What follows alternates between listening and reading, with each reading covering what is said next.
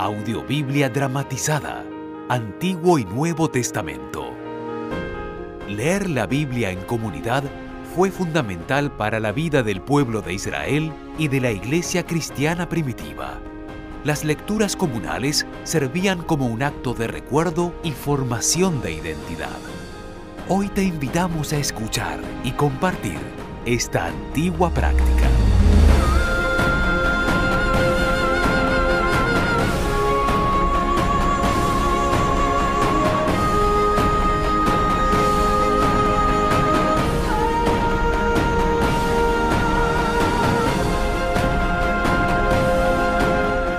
Producción de la más alta calidad. Grabada en distintos países de Latinoamérica con los más reconocidos actores y artistas.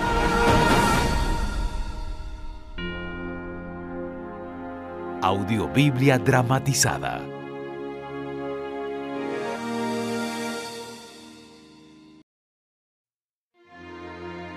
Carta de Pablo a los Gálatas capítulo 3 obedecer la ley o confiar en Jesucristo. Ay, Gálatas, qué tontos son ustedes.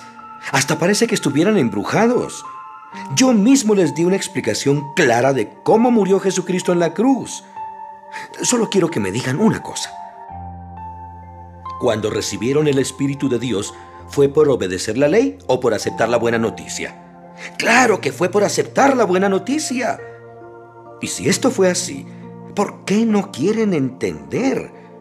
Si para comenzar esta nueva vida necesitaron la ayuda del Espíritu de Dios, ¿por qué ahora quieren terminarla mediante sus propios esfuerzos?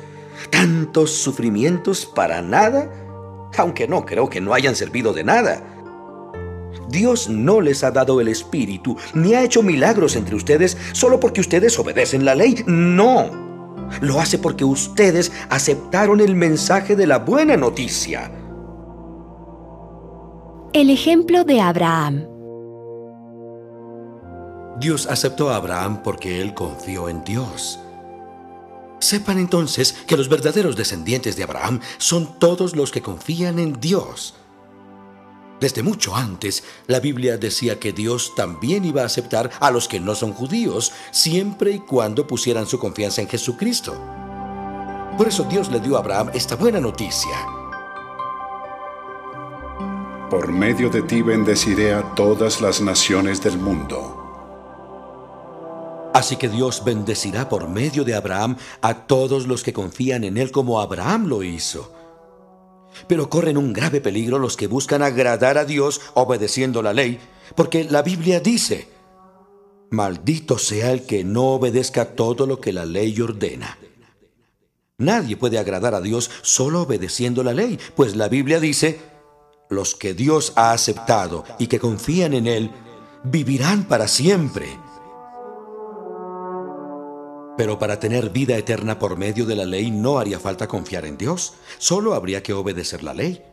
Por eso dice la Biblia, el que obedece la ley se salvará por su obediencia.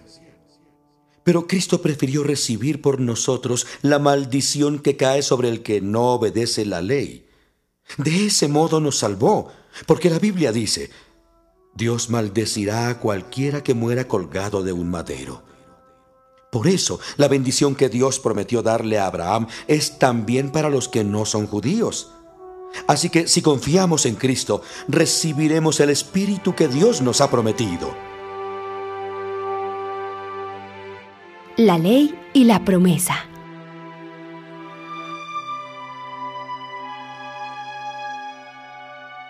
Hermanos míos, les voy a dar un ejemplo que cualquiera puede entender. Cuando una persona hace un pacto con otra y lo firma, nadie puede anularlo ni agregarle nada. Ahora bien, las promesas que Dios le hizo a Abraham eran para él y para su descendiente. La Biblia no dice que las promesas eran para sus descendientes, sino para su descendencia, la cual es Cristo. Lo que quiero decir es esto. La promesa de Dios no puede cambiarla, ni dejarla sin valor una ley que Dios dio 430 años después. Porque si Dios diera lo que prometió solo a quien obedece la ley, entonces ya no lo daría para cumplir su promesa. Pero lo cierto es que cuando Dios le aseguró a Abraham que le daría lo prometido, no le pidió nada a cambio. Entonces, ¿para qué sirve la ley? Pues después de hacerle su promesa a Abraham, Dios nos dio la ley para mostrarnos lo que estábamos haciendo mal. Pero esa ley serviría solo hasta que viniera el descendiente de Abraham, a quien Dios le hizo la promesa. Dios le dio la ley a Moisés por medio de los ángeles para que Él nos la diera a nosotros. Pero cuando Dios le hizo la promesa a Abraham, no usó mensajeros, sino que se la hizo personalmente. ¿Para qué sirvió la ley?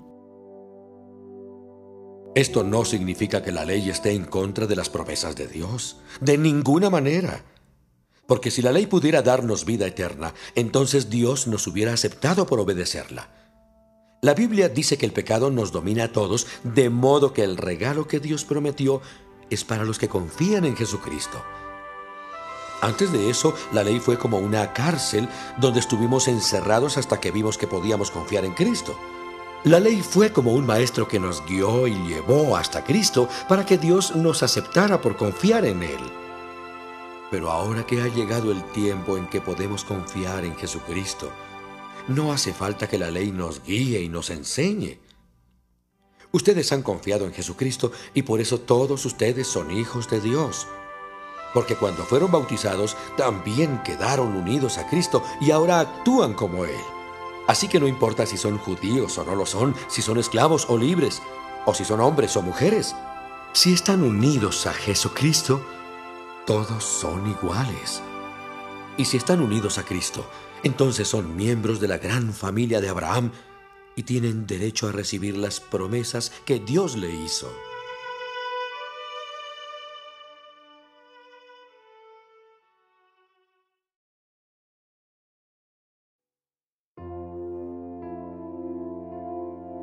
Carta de Pablo a los Gálatas capítulo 4 Ahora somos hijos de Dios. Lo que quiero decir es esto. Mientras el hijo es menor de edad, es igual a cualquier esclavo de la familia y depende de las personas que lo cuidan y le enseñan hasta el día en que su padre le entrega sus propiedades y lo hace dueño de todo. Algo así pasaba con nosotros cuando todavía no conocíamos a Cristo. Los espíritus que controlan el universo nos trataban como si fuéramos sus esclavos. Pero cuando llegó el día señalado por Dios, Él envió a su Hijo que nació de una mujer y se sometió a la ley de los judíos. Dios lo envió para liberar a todos los que teníamos que obedecer la ley y luego nos adoptó como hijos suyos. Ahora, como ustedes son sus hijos, Dios ha enviado el Espíritu de su Hijo a vivir en ustedes. Por eso cuando oramos a Dios, el Espíritu nos permite llamarlo papá, querido papá. Ustedes ya no son como los esclavos de cualquier familia, sino que son hijos de Dios. Y como son sus hijos, gracias a Él tienen derecho a sus riquezas. Pablo se preocupa por los Gálatas. Antes, cuando ustedes todavía no conocían a Dios, vivían como esclavos de los dioses falsos. Pero ahora conocen a Dios. Mejor dicho, Dios los conoce a ustedes. Por eso no puedo entender cómo es que se dejan dominar de nuevo por esos dioses falsos, si ellos no tienen poder ni valen nada. Ustedes todavía les dan importancia a ciertos días, meses, épocas y años.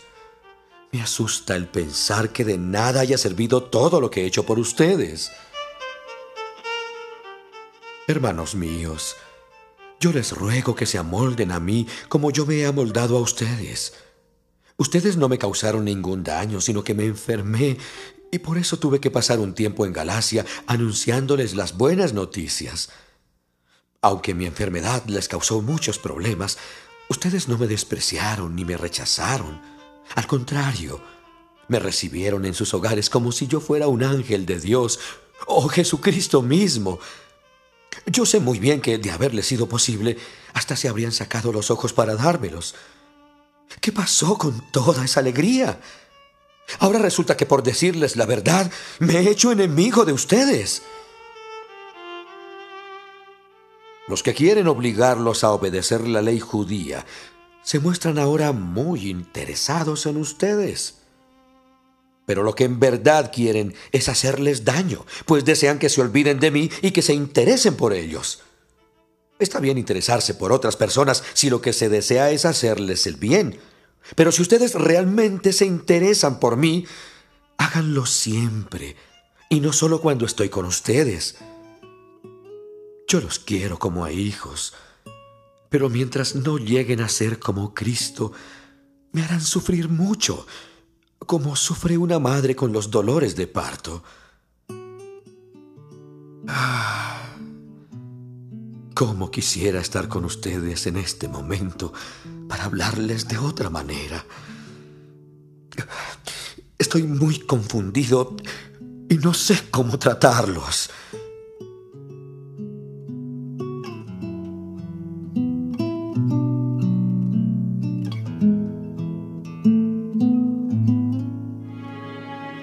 El ejemplo de Agar y Sara.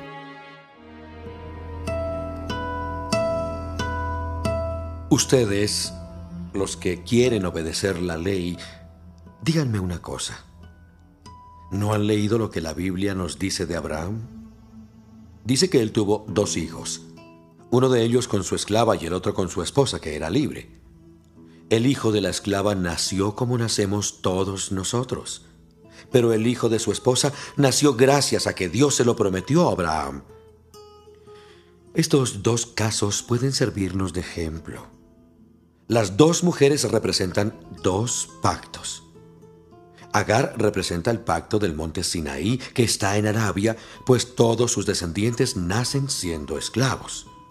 Ese monte representa a la ciudad de Jerusalén y a todos los que viven como esclavos de la ley, pero Sara representa el nuevo pacto, por el cual pertenecemos a la Jerusalén del cielo, la ciudad de todos los que somos libres. Refiriéndose a Sara, la Biblia dice, Alégrate mujer, tú que no puedes tener hijos. Grita de alegría mujer, tú que no los has tenido. Y tú que jamás los tuviste, ahora tendrás más hijos que la que hace mucho se casó. Hermanos míos, Ustedes son como Isaac, el hijo que Dios le prometió a Abraham. Y digo que son como él porque son los hijos que Dios le había prometido. En aquel tiempo, el hijo que Abraham tuvo con Agar perseguía a Isaac, que nació gracias al poder del Espíritu. Y ahora pasa lo mismo. Los que desean seguir bajo el control de la ley nos persiguen a nosotros, que somos los hijos de la promesa. Pero la Biblia nos cuenta que Dios le dijo a Abraham,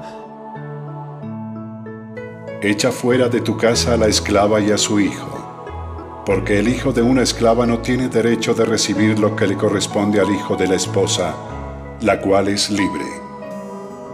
Hermanos, nosotros no somos esclavos de la ley, sino que somos libres.